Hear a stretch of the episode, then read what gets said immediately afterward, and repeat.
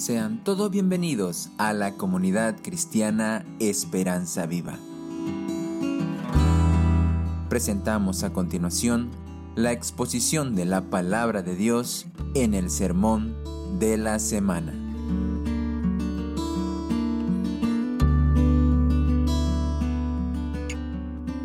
Esta mañana estamos retomando un tema, el cristiano y el mundo. En la época, a propósito de la bienvenida que le daba Erling Cueto, eh, en nuestra época, ser mundano era cuando ya llevabas el pelo unos dos centímetros más de lo que ya sos mundano, ¿no? o si asistías a cierto tipo de evento, ya sos mundano. Y nos criamos en esa mentalidad de esto es mundano, esto no es mundano, hasta que un buen día me hice la pregunta, ¿y qué es ser mundano? Y quise tener un concepto bíblico de lo que es la mundanalidad. Ahí aprendí de que la mundanalidad, mm, este, hay cosas que llamamos mundanas que no lo son. Y hay cosas que hacemos con mucha frecuencia y son tremendamente mundanas. Entonces, la idea es durante este tiempo entender bíblicamente qué es ser mundano. ¿no? ¿Es un concepto este, inventado por algunas iglesias evangélicas o es un concepto bíblico? Y si quiere averiguarlo, directamente le invito a que abra su Biblia en Primera de Juan capítulo 2, versículo 15. Y dice acá el versículo 15 el apóstol Juan, después de escribir a los niños, a los jóvenes y a los padres, a los tres por igual les dice esta orden, no améis al mundo. no améis al mundo. No tengan esa inclinación de, de, poner el mundo por encima de las cosas que realmente son importantes y sobre todo de Dios que es importante. Y aquí viene la pregunta entonces, ¿qué es el mundo? Cuando la palabra de Dios habla de la palabra mundo, puede ser el planeta Tierra, puede ser las personas que viven en el mundo, pero en este caso no se refiere a las primeras dos, sino a un sistema que nos rodea, que permea en el mundo de la música, del deporte, de las películas, de la educación, de la política, todo está permeado por este sistema satánico. ¿Y qué hace este sistema satánico? Hace dos cosas. Se opone a Dios y a través de sus eh, presentaciones, su filosofía y todo lo que nos dice, a gritos nos va a decir de que Dios no sirve, de que Dios no existe, de que Dios está pasado de moda, se va a oponer completamente a lo que dice su palabra y va a ejercer una presión negativa sobre el pueblo de Dios. Cuando usted quiere vivir según los principios de la palabra del Señor, honrando al Señor, automáticamente se encuentra fácilmente con esa oposición. Mira una película y en algún momento va a haber una escena, un comentario, un mensaje discreto en contra de lo que usted aprende de la palabra del Señor. Pero no solamente se opone a Dios este mundo, la segunda cosa que hace es sustituye a Dios. En otras palabras, intenta ponerse como Dios y proveer para nuestras más profundas necesidades a través de su mercado, de su oferta de mercado que presenta. Hay sexo, hay diversiones, hay viajes, hay esto y lo otro. Todo puedes usarlo y vas a ser feliz. Si tan solamente adquieres este servicio o compras este producto, realmente te vas a sentir pleno, satisfecho. Y eso es lo que hace Dios. Dios nos hace llenos y satisfechos, pero el mundo intenta eh, reemplazar a Dios.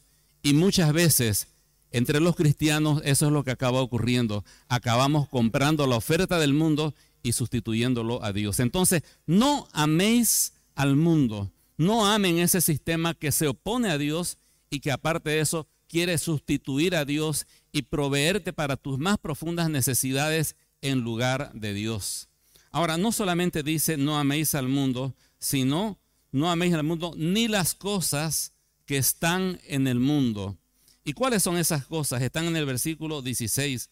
Porque todo lo que hay en el mundo, ah, los deseos de los ojos, los deseos de la carne y la vanagloria de la vida, no provienen del Padre, sino del mundo. Y el mundo pasa y sus deseos, pero el que hace la voluntad de Dios permanece para siempre. Entonces, ¿cuáles son las tres cosas que hay en el mundo?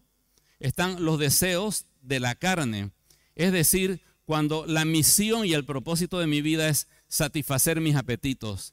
Está también los deseos de los ojos, que es lo que vamos a hablar hoy día, es satisfacer mi ansiedad de adquirir y tener y poseer lo que veo para sentirme satisfecho. Y finalmente la vanagloria de la vida, que será el tema de el próximo domingo. Ahora, a modo de poder sintetizarlo un poco, hay un cuadro acá y vemos que los deseos de la carne podemos identificarlos con el hedonismo, ¿no es cierto?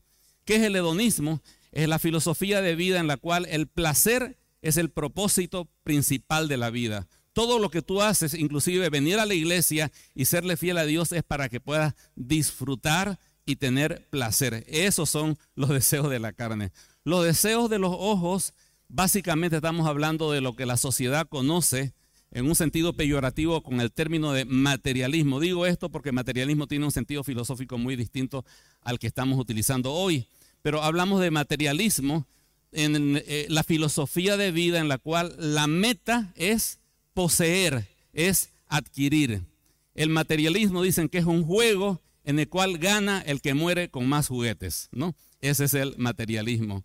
Y finalmente la vanagloria de la vida que está definida con la filosofía del exitismo, en la cual se propone que la meta y el propósito de la vida es sobresalir y destacar. Tienes que realmente ser superior a los demás en aquello que eres bueno, debes ser el mejor, ser tu mejor versión de ti mismo y destácate y ser reconocido y que la gente sepa quién eres. No debes ser un don nadie, ¿no? Entonces, en la filosofía del exitismo, lo más importante es alcanzar éxito sin importar qué sea lo que estás haciendo. Si estás vendiendo bombas atómicas, si eres un narcotraficante o eres un artista, sé exitoso en lo que estás haciendo. Esas son las tres cosas que están en el mundo. Ahora, es interesante que Juan no está creando algo de la nada. Él se basa en lo que está escrito en el primer libro de la Biblia, que es Génesis capítulo 3 donde dice que la mujer dice que vio que el fruto era bueno para comer. Eso habla de que era apetitoso. Dice que era agradable a los ojos. Está hablando de los deseos de los ojos. Y era bueno para alcanzar la sabiduría de la vida y ser como Dios. De tal manera que desde un comienzo la primera tentación que sufre la humanidad tiene que ver con los deseos de los ojos de la carne y la vanagloria de la vida. Lo más maravilloso es que nuestro Salvador, aquel que nos liberó del poder del mundo y que dijo que no temamos porque Él había vencido al mundo, cuando fue tentado por estas cosas de este mundo, Él respondió de la manera adecuada. Satanás le sugiere, satisface tus necesidades. Yo te doy la sugerencia que convierta las piedras en pan. Y eso era satisfacer su hambre porque él llevaba 40 años o 40 días de, de ayuno. El Señor dijo, no, escrito está, no solo de pan vivirá el hombre. Y también lo tentó mostrándole, dice, los reinos del mundo, diciéndole, todo esto es tuyo si me adoras. Y también lo tentó por la fama de la vida, diciendo, lo llevó al pináculo del templo, a la parte más alta del templo, y estaban abajo un montón de gente. Cuando alguien está al borde de una, de, una cornisa, de un alero, de, de, un edificio alto, todo el mundo se amontona. ¿Qué irá a hacer? Se irá a suicidar, ¿no? Se irá a matar y se amontona la gente. Y yo me imagino que el Señor estaba en el pináculo del templo y mucha gente mirando, ¿y qué hace este hombre arriba? ¿Se irá a matar? ¿Por qué se ha subido allí? Y le dice, tírate y vas a ver que no te pasa nada y así vas a tener millones de seguidores, tu video se va a hacer viral, vas a tener muchos likes. El Señor dijo, no. Y en todo momento él dijo, escrito está. Y de esa manera venció las tres cosas que hay en el mundo. Y sabes que, mi querido hermano, las tres cosas te afectan a ti me afectan a mí todos los días, por igual, al recién convertido, al que es un pastor, al casado, al soltero, al rico y al pobre, a todos nos agarra las tres cosas que hay en el mundo. Y hemos hablado de la eh, primera cosa hace dos semanas, tres semanas atrás. Está el video ahí si usted quiere escucharlo. Simplemente entre a nuestra página de Facebook y busque el mensaje correspondiente. Pero hoy vamos a hablar acerca de los deseos de los ojos o el materialismo. Le pido que se ponga de pie por unos minutos para que podamos orar y arrancamos con el tema.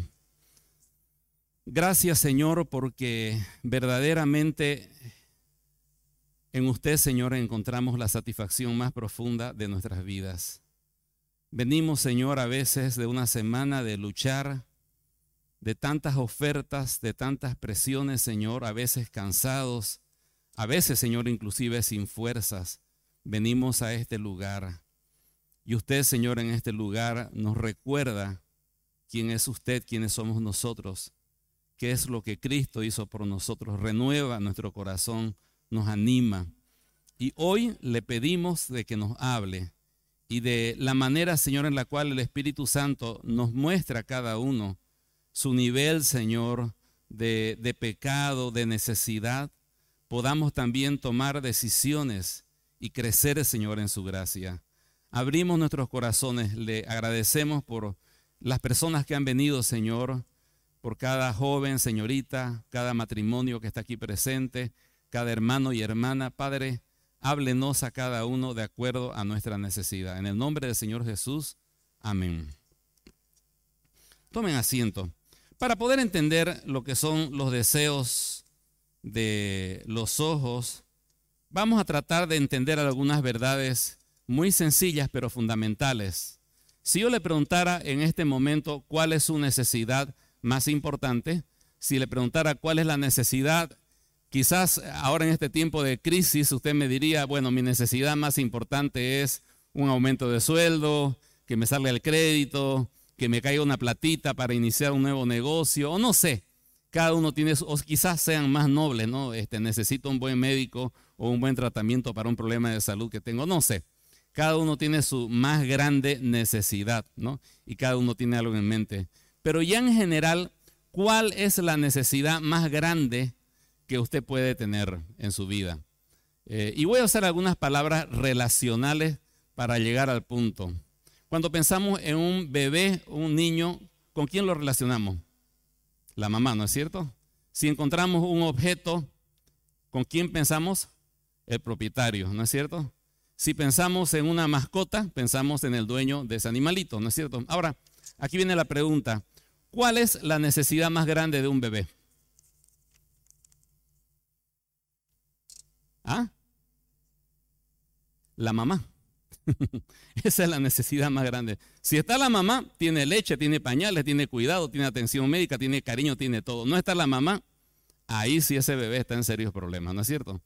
¿Cuál es la necesidad más grande de un objeto si tuviese necesidades?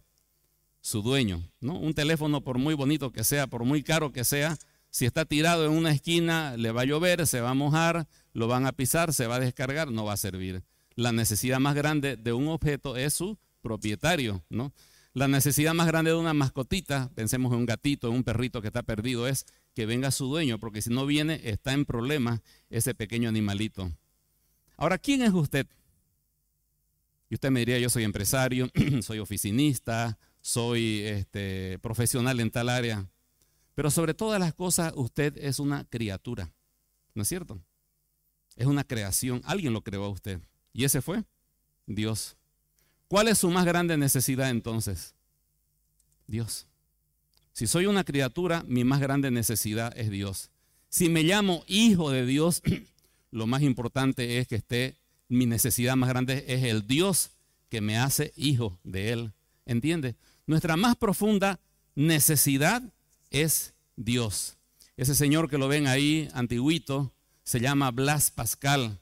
Está en el libro de Baldor, es una eminencia en las matemáticas, muchos lo conocen, pero él dijo una cosa interesante, filosófica. Dentro del corazón del hombre hay un hueco. El hombre trata de llenarlo con muchas cosas, con bienes materiales, diversiones, relaciones, actividades, pero finalmente no lo puede lograr llenar porque ese vacío tiene la forma de Dios. Porque Dios cuando lo creó, nos creó con ese vacío. Nos creó perfectos, pero incompletos. Una ilustración bonita de este celular. Es perfecto quizás, pero incompleto. Todos los días necesita energía eléctrica. Y también nosotros somos perfectos, pero incompletos. Así fuimos diseñados y salimos de fábrica. Tenemos en el corazón un vacío que necesita de Dios. Y lo tratamos de llenar con todo. Pero al final del día seguimos sintiendo ese vacío en nuestro interior. Y esa es la más grande necesidad. Ahora, diga, mi más grande necesidad es Dios. A ver, uno, dos, tres. Mi más grande necesidad es Dios. Perfecto.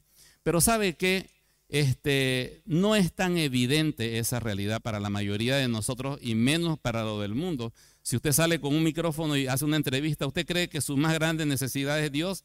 o sea, yo creo que mi más grande necesidad va por otro lado. Claro, Dios me ayudaría, ¿no? Pero no es Dios en sí, sino, claro, Dios me podía dar una mano para que me den el crédito, ¿no? Algo así, digamos, ¿no? ¿Me entiende a dónde vamos? Y es que Dios nos hizo con dos tipos de necesidades distintas. Una necesidad interior que solamente Él la puede llenar y Él nos dio otro tipo de necesidades físicas que son llenadas con cosas físicas. Yo tengo sed, bebo agua, ¿entiende? Entonces, ¿cuántos tipos de necesidades tenemos? Dos. Las más profundas son las espirituales y ¿quién las puede llenar? Y solo las puede llenar Él, Dios. Mis otras necesidades son materiales, ¿no? Ahora, el problema entra cuando intento llenar una necesidad profunda de mi interior con cosas materiales. No va a funcionar porque no está diseñado para eso. ¿Me entiende lo que le digo? Entonces, aquí el punto es entender de que Dios me ha creado con esa necesidad de Él. Y solamente cuando Él llena completamente mi ser, puedo entonces llenar mis otras necesidades y sentirme satisfecho porque mi tanque que necesita a Dios está lleno de Dios y por lo tanto disfruto de lo que como, de lo que bebo, etc. Y eso nos lleva a la siguiente idea también que es importante entender, que Dios nos hizo y nos creó para disfrutar de su creación y poseer la tierra. Hay algunos que piensan, los puritanos por ejemplo creían que comer chocolate era pecado, porque el chocolate producía demasiado placer, por lo tanto tenía que ser pecaminoso, digamos, y no les cuento otras cosas más que pensaban los puritanos, digamos, ¿no? Tenían su manera de pensar. Pero el error estaba en creer de que el disfrutar era malo, ¿no? Y realmente no es malo porque Dios nos ha cableado para, para disfrutar. Piense, no son naturales, pero ha creado hermosas flores para que podamos apreciar su belleza. Apreciamos el sonido de la lluvia cuando cae. ¿Cómo durmió anoche? Lindo, ¿no es cierto? Porque nos creó con esa capacidad de disfrutar y ese viento fresco lo sentimos. No somos máquinas, nos gusta disfrutar porque Dios nos diseñó. Y cuando Dios pensó en crearle a usted y crearme a mí, cuando Dios creó a la humanidad, en su mente estaban también los vehículos, las casas, los parques de diversiones, los paisajes hermosos, la comida rica, los partidos de fútbol, el celular con redes, todas esas cosas Dios las pensó antes de que existieran. Y Él quiso que las tuviésemos para que las disfrutemos de verdad. Dios nos creó y nos diseñó para disfrutar realmente de todas las cosas. Y no me estoy inventando simplemente. Permítame leer algunos pasajes. Cuando Dios crea al hombre, dice, hagamos al hombre, al ser humano, a nuestra imagen y semejanza. Estoy leyendo Génesis 1.26. Y dice, estoy leyendo la versión NBI, que tenga dominio sobre los peces del mar, aves, animales, animales salvajes, reptiles, etcétera. Que tenga dominio, dice la Biblia. Dios creó al hombre para que tenga dominio. ¿Para qué lo creó? Para que tenga dominio. Entonces, de fábrica venimos cableados con la mentalidad de tener dominio, porque Dios nos creó para eso, para tener dominio. Y lo hemos demostrado porque realmente hemos dominado la tierra. Nos gusta comprar cosas. Levante la mano el que no le gusta estrenar un celular, un vehículo, una prenda. A ver, ¿quién es el extraterrestre? Todos nos gusta estrenar, ¿no es cierto? Nos gusta eh, poseer cosas, comprar, ampliar nuestra, nuestra economía. Dios nos creó con esa capacidad. Pero también que las disfrutemos. Más abajo en Génesis 1.27 dice, llenen la tierra, sean fructíferos, multiplíquense. Y ahí Dios estaba dando uno de los motivos de recreación más importantes de la humanidad. ¿Cuál es? El sexo, ¿no es cierto? Porque lo primero que Dios le dice, multiplíquense, ¿no? Vayan, averigüenlo, es mi regalo de bodas para ustedes. Dios hizo el sexo para ser disfrutado. Y más adelante dice, llenen la tierra y sométanla y dominen a los peces del mar, etc. Más adelante Pablo dice algo interesante. Él está atacando el materialismo de los creyentes que tienen dinero, ¿no? Y él observa una realidad en creyentes que tienen dinero, pero son creyentes, ¿no? Y observa que un problema que ellos tienen es que confían demasiado en sus riquezas y sienten eh, seguridad a través de sus riquezas. Y las riquezas no son estables. Y él dice lo siguiente, 1 Timoteo 6, 17, a los ricos de este mundo, mándales que no sean arrogantes, ni pongan su esperanza en las riquezas que son tan inseguras, sino en Dios. Hasta aquí vamos bien. Pero note lo que continúa diciendo, sino en Dios que nos provee de todo en abundancia para que lo disfrutemos. ¿Para qué nos provee Dios las cosas en abundancia? Para que las disfrutemos. Seguramente usted va a querer salir de acá y va a querer disfrutar de una comida. Disfrútela, ¿no es cierto? Y a lo mejor Dios le ha dado recursos para comprarse un trapo nuevo o un fierro nuevo. Hágalo. Si el Señor le está guiando eso y disfrútelo, ¿no? Y Dios le está dando la posibilidad de ampliar sus activos. Hágalo si el Señor le está guiando eso y disfrute de hacerlo. No se sienta mal por hacerlo. Más bien Dios se goza y Dios se goza en la vida de la familia, el tierno cariño, el beso de los niños a los padres, disfrútelo porque Dios nos creó con esa capacidad de disfrutar. Y la intimidad entre el esposo y la esposa es algo que Dios creó, disfrútelo también. ¿Entiende? Dios desea, ama y se goza cuando nos ve disfrutando de esas cosas. Y cuando usted quiere algún bien, ¿no? Siempre guiado por el Señor, Él se goza en eso porque lo creó con esa mentalidad. Así Dios nos hizo. Hasta aquí vamos bien. Ahora, deberíamos hacernos una pregunta. ¿Por qué Dios nos creó con la capacidad de poseer y con la capacidad de disfrutar? ¿Cuál fue su mentalidad de Él? Recordemos, dos necesidades. La más profunda es la espiritual, ¿no? Vamos a pensar en sentirme completamente amado. ¿Quién no se quiere sentir amado o amada en este lugar? ¿Ah? Todos, ¿no es cierto? sentirme seguro de que todo va a estar bien, de que todo va a salir correctamente, de que al final del camino hay una luz, de que todo va a llegar a buen puerto y que algún día nos vamos a ver todos juntos y para siempre. ¿Quién tiene ese deseo? Todos tenemos ese deseo. Esa necesidad Dios la ha creado en nosotros. Ahora, esas necesidades más profundas solamente Dios las puede satisfacer de verdad. Las otras necesidades son satisfechas por las cosas que Dios ha creado. Tomar algo para satisfacer nuestra sed, comer algo, etc. Pero cada vez, cada vez que Dios nos da un regalo, piensa en lo que le gusta más hacer. Mirar un partido de fútbol, tomar un café con un amigo, comer comida china o comer eh, churrasco, descansar un fin de semana con unas películas. Piensa en lo que más le gusta. Ese es un regalo de Dios para usted. Pero la idea de cada regalo, y nuestro hermano Paul Tripp, que estuve enviando algunos audios de él en Vida en Familia hoy, nos dice de que cada uno de esos regalos que disfrutamos, y quiero pedirle que hoy día cuando vaya a almorzar se acuerde de lo que le estoy diciendo, es un recordatorio. Esa, comida rica que va a almorzar al salir de acá, ¿no? Que ya está pensando, ya voy a pedirme esto, ¿no? Eso que está pensando tiene una flecha hacia arriba que señala al dador del regalo. Y la idea es que usted pueda comer. Claro, ora antes, Señor, gracias por estos alimentos, te pedimos por lo que no tienen. Amén. ¿No? Pero después se satisface. Y en lugar de quedarse ahí, la idea, la idea es de que, wow, comí tan rico. ¿Por qué disfruto? Porque Dios me hizo con esta capacidad de disfrutar. ¿Y quién me proveyó esto? Sé que trabajé para comprarlo pero sé que no es el que quiere trabajar, hay gente que quisiera trabajar y no puede, o no tiene el trabajo. Señor, gracias, tú me has dado esta provisión. Y eso me lleva a entender y decir, Señor, así como este plato de comida satisface no solamente mi necesidad física, sino me hace sentir súper bien, porque me gusta la hamburguesa con carne doble, Señor. Así de la misma manera, Señor, te miro a ti. Y dentro de mí, Señor, hay una necesidad que nadie puede llenar. Tú eres el pan de vida que satisface mi más profunda necesidad.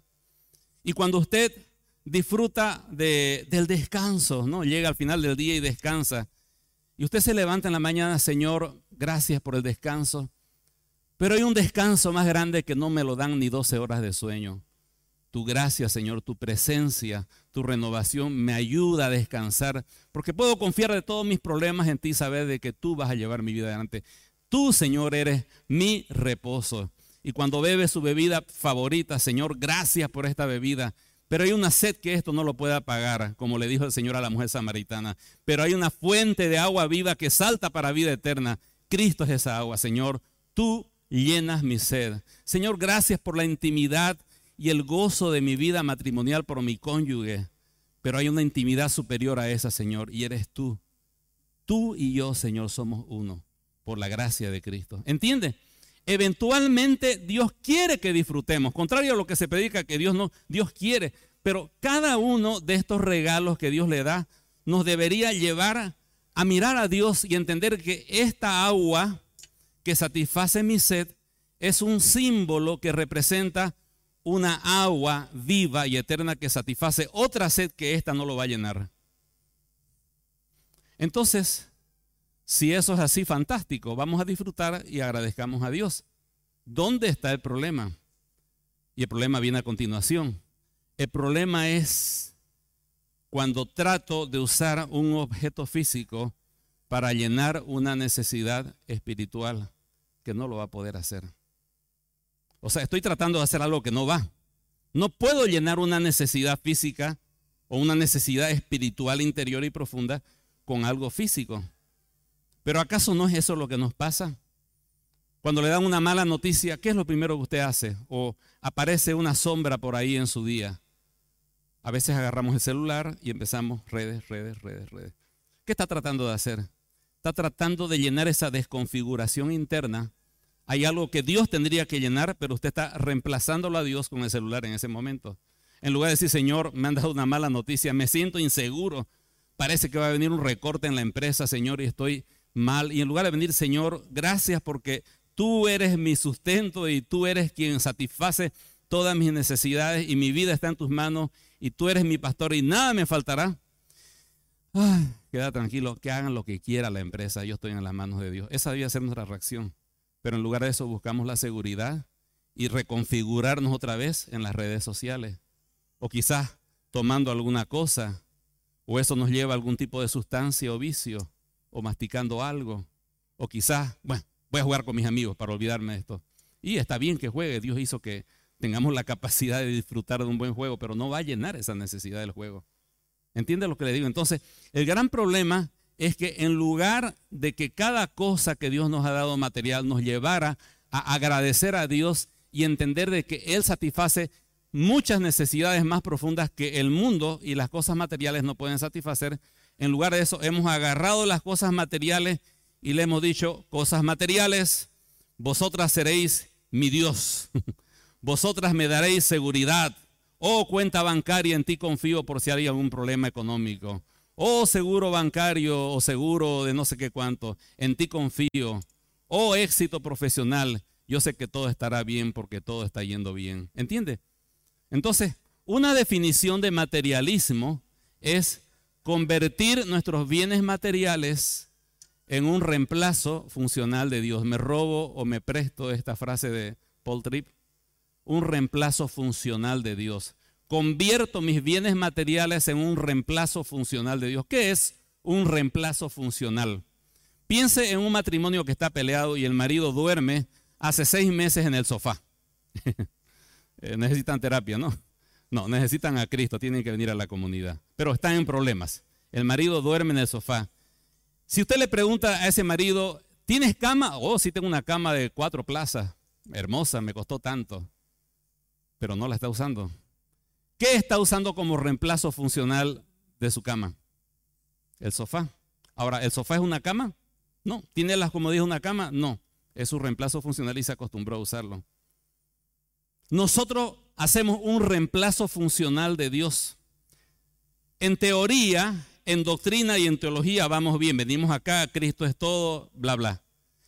Salimos de acá y el Dios que reemplaza al verdadero Dios son dioses, son las cosas materiales. No solamente queremos disfrutar de una buena comida, de un buen celular o comprar algo, sino queremos que esas cosas den significado a nuestra vida y nos hagan felices. Y técnicamente eso solamente Dios lo puede hacer. Entonces el materialista no es una persona que está contando dinero, contando dinero y tumbando a la gente para hacerse más rico y que no comparte con nadie. No, ese no es un materialista. Un materialista es un cristiano que aunque cree en Dios y ama al Señor en el fondo de su corazón, en el muy fondo de su corazón, pero en la práctica utiliza sus bienes materiales para sentirse satisfecho. En algunos casos ahorra porque le provee seguridad. En otros casos gasta en diversiones porque le provee vida. Cuando hago esto me siento vivo, por eso pongo plata. Soy como el niño que se lleva sus quintos al lugar de juego y hasta que se quede sin plata, pero sigue jugando. O a veces estamos tratando de ganar aceptación, eh, un buen auto, una buena casa, porque la gente vale según el auto que tiene. Entonces yo quiero llegar con un buen auto para que la gente me respete. ¿Qué estoy comprando con la plata? Sentido de valor personal. ¿Y quién me da eso? Dios. Pero estoy queriendo comprarlo a través de un vehículo. Entonces, ser materialista es hacer un reemplazo funcional de Dios con bienes materiales. ¿Quién se declara pecador? Todos. Todos hacemos eso. Ahora, ¿es usted materialista? ¿Es usted materialista? Yo, no, ni idea. No, yo soy pastor de una iglesia, yo he dejado todo por el Señor. Yo siempre mi mente está en lo eterno y en lo espiritual. No me importa lo material. lo primero que se reirían serían mi esposa y mis hijos acá. ¿no? no es cierto. La pregunta, como envío en un video, no es tanto si soy materialista o no, sino tanto de materialismo hay en mí? Ahora, todos tienen un materialista dentro del closet y lo vamos a sacar hoy en esta mañana, ¿le parece? un materialista, vamos a hacer algunas preguntas, es aquella persona que dice, me siento seguro y relativamente tranquilo cuando tengo buenos ahorros, inversiones y negocios. Cuando veo mis riquezas y lo que han gastado, ah, estoy tranquilo. Para cualquier contingencia tengo de dónde, de dónde sacar. Me siento en paz. Ese es un materialista. Ahora, no es que esté mal tener ahorros, es buenísimo. Y hacer inversiones, ya lo dije, el Señor quiere que las hagamos. El problema es que confío en ellas para sentirme seguro. Y ante cualquier situación, ah, no, pero tengo mis ahorros, ¿entiende? Esa es una visión materialista que un cristiano puede tener. Por el contrario, estoy asustado, inseguro y preocupado porque me faltan bienes, me faltan ahorros y me faltan inversiones. No, tengo ahorros, estoy, estoy mal, estoy mal y todo el tiempo estoy pensando. Soy un yesca, pero soy un materialista, porque considero de que es el dinero el que me va a dar la tranquilidad. Tres, asocio la felicidad con adquirir bienes y servicios o metas financieras que pueda alcanzar a través del dinero. O sea, si le preguntara, ¿qué te haría feliz? Comprar tal vehículo, comprar tal tecnología, viajar a tal lugar, obtener tal casa, tener esto. Eso me haría feliz. Si usted realmente piensa que eso le va a hacer feliz, le va a producir una excitación momentánea, pero luego se va a desvanecer. ¿Se acuerda cuando apuntaba al mejor celular que se compró? Los primeros tres días sacaba fotos a todo el mundo, bajaba todas las aplicaciones. Y ahora, sí, estoy satisfecho pero no le trajo felicidad, ¿no es cierto? Bueno, esa es una ilustración de lo que podía pasar con cualquier bien del mundo. Usted podía sentirse súper emocionado los primeros días, pero no va a llenar su corazón. Pero si tiene esa mentalidad, entonces obviamente que hay un materialista ahí metido adentro. Me roba la felicidad cuando algo afecta mis bienes materiales. Estoy tranquilo, estoy feliz, pero alguien toca algo de mis bienes, ahí ya aparece el monstruo, ¿no es cierto? Porque me han tocado mis bienes materiales. Tengo dificultades para dar mi diezmo. Lucho cada vez que tengo que dar el diezmo porque pienso que me va a faltar. Ese es un pensamiento muy materialista, porque digo, Dios no va a ser capaz de sostenerme si es que doy el 10% de mis ingresos o más, porque el 10% debe ser lo mínimo. Por otro lado, doy mi diezmo para que el Señor me prospere económicamente también es materialista.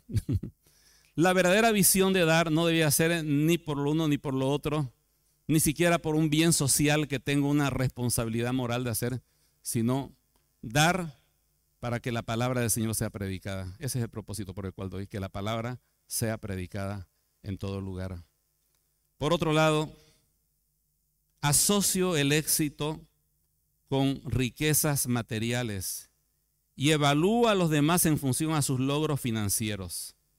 Cuando conozco a alguien, tal marca de zapato, de ropa, de vestido, de zapatos o de camisa, ah, a ver en qué auto llegó, a ese está más o menos en unos 30 mil, este le va más o menos bien. El de allá llegó con un cacharrito, está fracasado, digamos.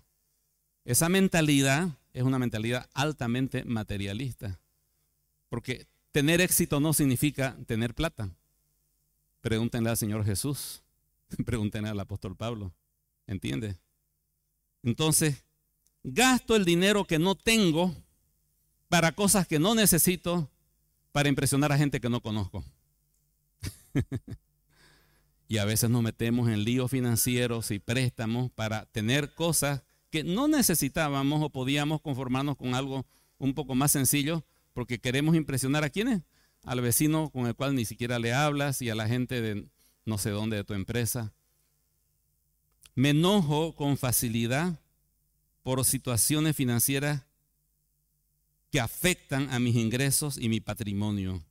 Y finalmente, a pesar de tener ingresos aceptables, mi vida financiera es desordenada, llena de préstamos que no estoy pagando, bicicleteadas de dinero. ¿Y por qué? ¿Por qué soy materialista? Porque me meto en problemas porque quiero comprar eso, porque eso es lo que necesito, porque creo que eso es lo que me va a dar satisfacción y no otra cosa. Ahora, muchas veces las peleas que tenemos en el matrimonio, no digo que tienen, sino que tenemos, porque yo soy el que estoy metido ahí, es por temas financieros, no, pero ¿por qué esto y por qué el otro? Mi esposa y mi hijo saben. Y ahí me di cuenta que había un materialista bien, bien, bien de hueso colorado ahí adentro de David Paz. Me enojan esas cosas. ¿Pero por qué? No, es que soy un buen administrador. Pero no tendrías que enojarte. no, pero me enojo. Porque soy materialista.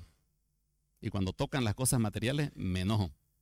El enojo es un buen termómetro para ver qué realmente controla tu corazón y cuáles son tus verdaderos ídolos. Ahora, ¿cómo le fue en el examen, mi querido hermano? ¿Ah? Grave, ¿no es cierto? Sabe que, como decía, la pregunta correcta no es si soy materialista, sino cuánto de materialismo el Señor o todavía tengo a pesar de conocer al Señor. Y es natural, mi querido hermano, porque venimos de un mundo materialista. No se olviden que el mundo hace dos cosas. Primero, se opone a Dios, refuta y pone en cuestionamiento todo lo que dice su palabra y lo que hace su pueblo. Pero por otro lado, sustituye a Dios. El mundo te ofrece una versión barata de lo que Dios podía darte, pero que al final no funciona porque se frega al poco tiempo. Eso es lo que hace el mundo. Pero estamos condicionados a comprar, comprar, comprar, tener, tener, mostrar, disfrutar, ostentar, recibir aceptación a través de las cosas que hacemos. Entonces, todos venimos amando al mundo y específicamente amando lo material de este mundo. Y en realidad dejar de amar al mundo es un proceso, es una reprogramación que tiene que hacer Dios para cambiar nuestra manera de pensar que está enfocada en eso. Ahora, lo que no va a funcionar es que usted diga, no voy a ser materialista, no voy a ser materialista, no voy a ser materialista. Y eso no va a funcionar. O voy a ir a la iglesia a los dos turnos, ahora que hay dos turnos, y voy a leer la Biblia todos los días y orar. Eso no va a quitar el materialismo que está en nosotros. Hágalo, vaya a los turnos, ore, lea su Biblia y haga todo lo que el Señor le muestre. Pero eso no va a ser el mecanismo a través del cual usted va a vencer o que nosotros vamos a vencer nuestro materialismo. Hay dos palabras hermosas en la vida cristiana que es arrepentimiento y fe. La clave para la transformación en la vida del cristiano es arrepentirse y creer en lo que el Señor va a hacer que yo no puedo hacerlo por mis propios esfuerzos o capacidades. Así que me gustaría que nos concentremos ya en la parte final en estos eh, dos pensamientos. Primeramente, arrepiéntete. Arrepiéntete. Para que usted lo entienda mejor, quizás la palabra arrepentimiento suene extraño para usted, porque se imagina una persona llorando, amargada, y su vida un desastre. Pero no es eso esencialmente. Arrepentimiento es lo que para un empresario o un gerente es la evaluación y el seguimiento del trabajo que se hace. Seguimiento y luego evaluación, ¿no? Y cuando se hace la evaluación se ven los números rojos, se ven los errores de procedimiento, se ven las cosas que tuvieron mal, las personas que actuaron mal o no hicieron bien su trabajo, o el mismo administrador dice yo me equivoqué en esto. Y esa evaluación de reconocer lo que está mal es la que permite un cambio, ¿no es cierto? De la misma manera el creyente vive cada día arrepintiéndose y no es que anda de rodillas latigándose por sus pecados pasados, sino que todo el tiempo está mirando el pecado en su vida, aquellas cosas que están controlando su corazón y trata de trabajar en ellas para que el Señor lo cambie. Pero sin arrepentimiento no hay cambio, tiene que haber arrepentimiento en nuestro corazón. Y es una obra del Espíritu Santo que quiere hacerla en nosotros, pero hay cosas que nosotros tendríamos que hacer para arrepentirnos.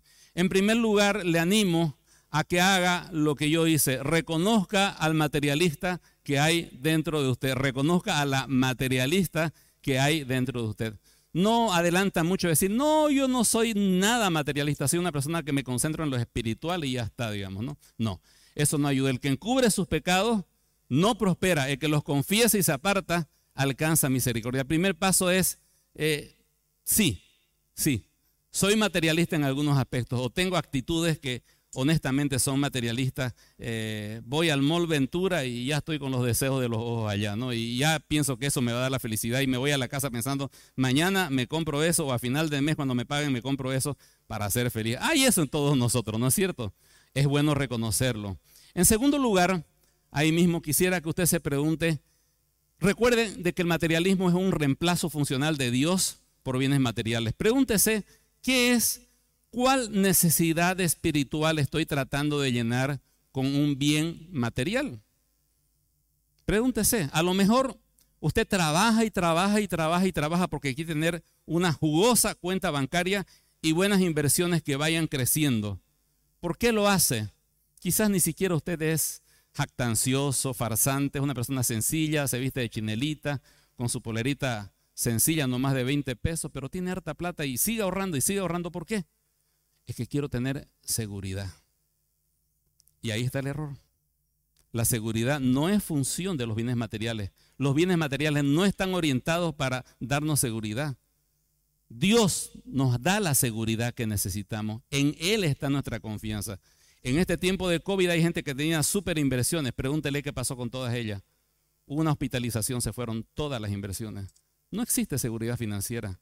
Pero existe alguien que nos provee seguridad no solamente financiera, sino seguridad eterna. La confianza en que Jehová es mi pastor y nada me faltará aun cuando no tenga esa cuenta bancaria. Entonces vaya al Señor y diga, Señor, estaba usando mis ahorros como un reemplazo funcional de la seguridad que solamente tú puedes darme, Señor. Tú eres mi seguridad. Me permite tener esta cuenta bancaria que sea para tu gloria y para tus propósitos. O quizás está buscando aceptación, gasta mucho dinero en cosas que le hacen ver bien a su cuerpo o en cosas que usted puede mostrar a los demás como vehículos y bienes y cosas. ¿Y por qué lo hace? ¿Y por qué compra el último vehículo? ¿Y por qué compra lo último? Está comprando aceptación. Está comprando el respeto de las personas quizás. Está comprando que la gente diga realmente fulano, alguien que las hizo las cosas bien. Entonces vaya adelante, Señor, Señor, estoy tratando de comprar aceptación a punta de, cosméticos, vehículos, gimnasio, dieta, eh, autos. Quiero conseguir aceptación. Quiero que cuando ponga un, un, un algo en el Facebook, todo el mundo diga, bien, bien, bien, like, like, like, digamos, ¿no?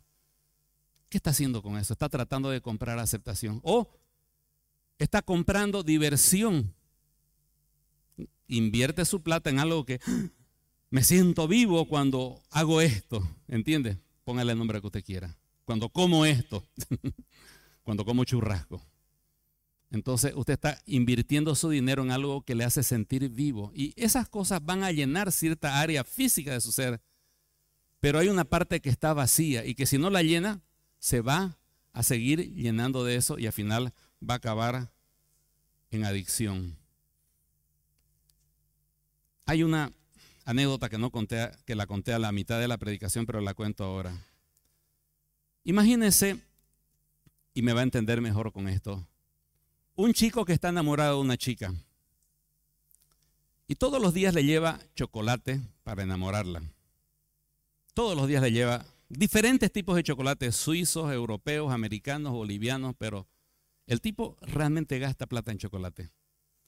Pero parece que no sucede nada al cabo de un año va a visitarla. ¿Cuál era su propósito de él? ¿Que la chica se haga adicta a los chocolates? No, no. ¿Que la chica se haga experta en clasificar chocolates? Tampoco. Que la chica suba de peso y se haga más gordita con los chocolates. Tampoco. Cuarto, que la chica se enamore de él. Ese no es cierto. Bueno, va el joven a la chica y la chica lo recibe, la boca llena de chocolate, pero aún la sigue amando. Y le dice fulanita, esto se define hoy. ¿Me amas o no me amas? Ella le dice, ¿sabes qué, fulanito? Durante todo este año aprendí algo y lo tengo bien claro. El chocolate es lo más importante en la vida. Amo el chocolate. Quiero comer todo el tiempo chocolate. Gracias. Así que si vas a traer chocolate, vení. Si no vas a traer chocolate, no te molestes en venir. Eso es lo que siente Dios con nosotros.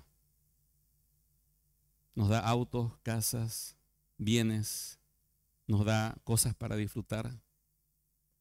Y en lugar de dejar de mirar los chocolates y mirar al dador de las bendiciones, nos quedamos con la bendición. Y nos hacemos adictos a la bendición. Y esa adicción empieza a arruinar nuestra vida, a hacernos desequilibrados. Trabajamos, trabajamos, trabajamos. No tenemos tiempo para la familia porque queremos comprar más, queremos tener más. Y el domingo llega un momento en que el Señor te dice, me amas. Señor, bendíceme. Ayúdame con los problemas que tengo en el trabajo. Ayúdame a conseguir más dinero, Señor. Ayúdame a crecer, Señor. Estoy en problemas porque no tengo mucho dinero y cualquier cosa no tengo de dónde sacar. Nos quedamos con las bendiciones y dejamos de mirar al dador de las bendiciones. Así que admita que su más grande necesidad, y si no lo adora Dios, acabará adorando alguna cosa material acabará adorando alguna sustancia, acabará adorando su trabajo, acabará adorando una persona, pero fuimos creados para adorar y adoramos 24 horas al día, 7 días a la semana. O estamos adorando a Dios o estamos adorando un bien. Pero el primer paso es reconocer, soy una criatura. Mi principal necesidad es Dios. Fui salvado, mi principal necesidad es mi Salvador.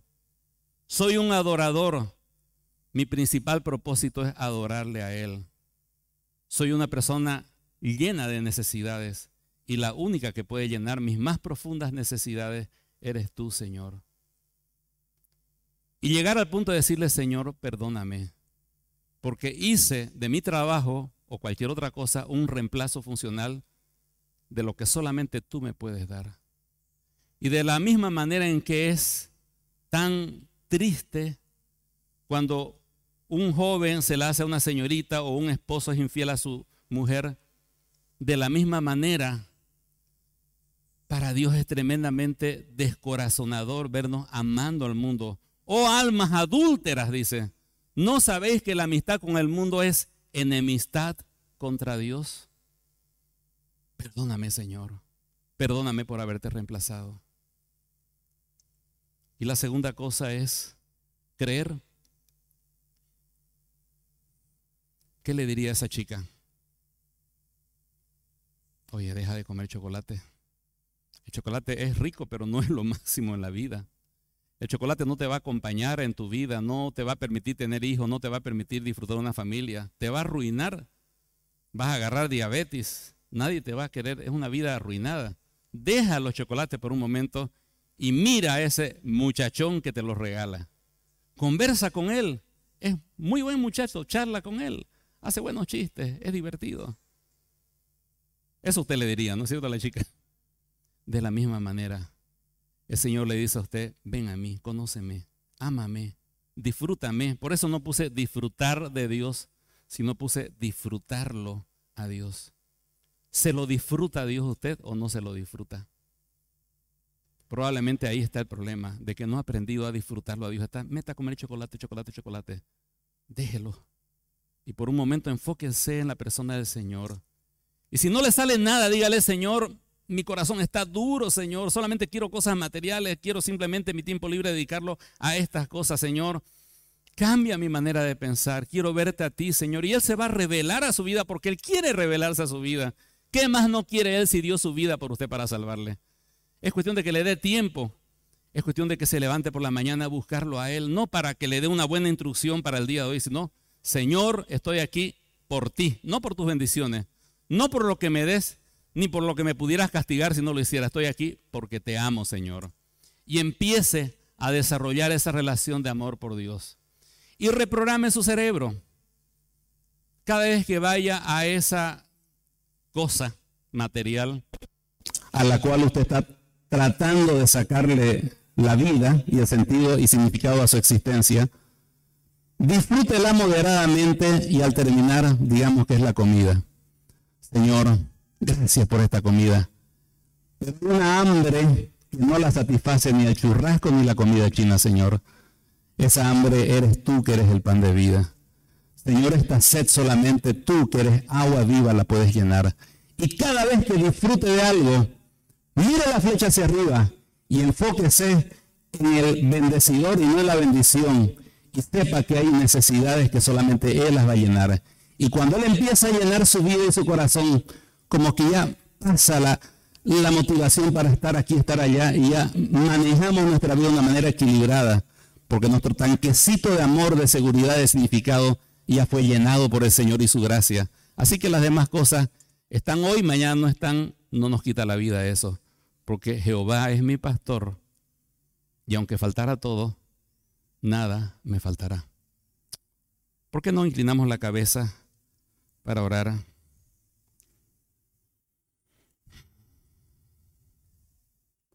Quiero animarle a que antes de salir y planificar su menú dominical, pregúntese de qué manera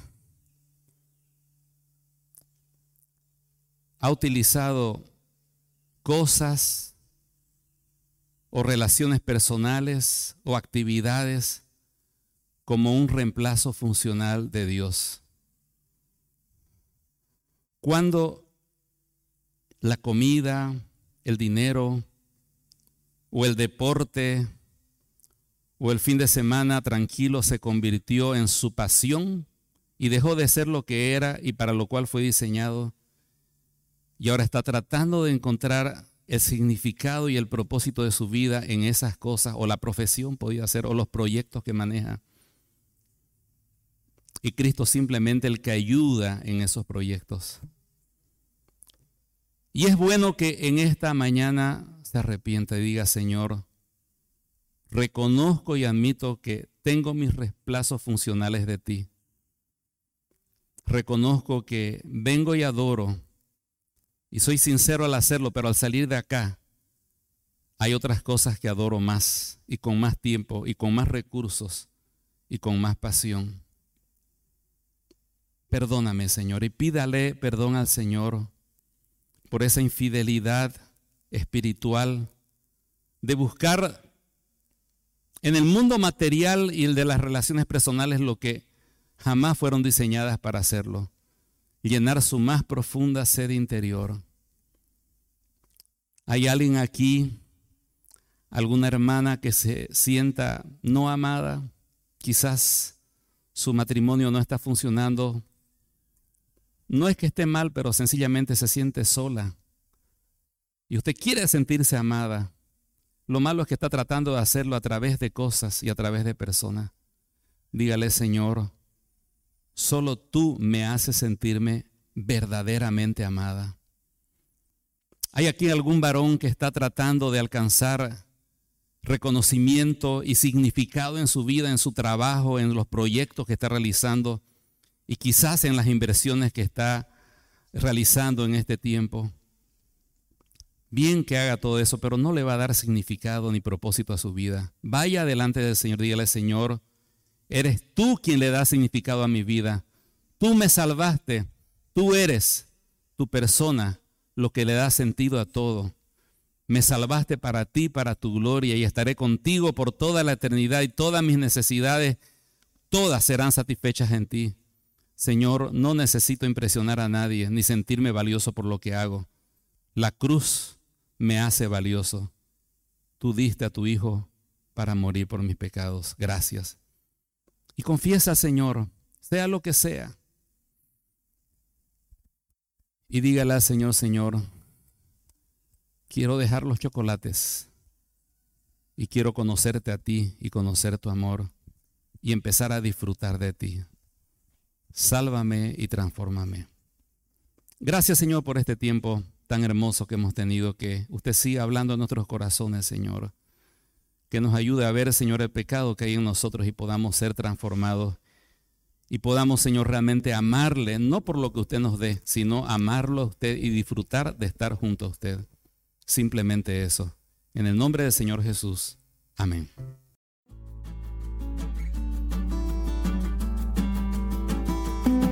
Si usted desea más información o comunicarse con nosotros, puede visitar nuestras redes sociales en Facebook, Instagram o YouTube con el nombre Comunidad Cristiana Esperanza Viva. Desde Santa Cruz, Bolivia. Gracias por escucharnos. Hasta la próxima.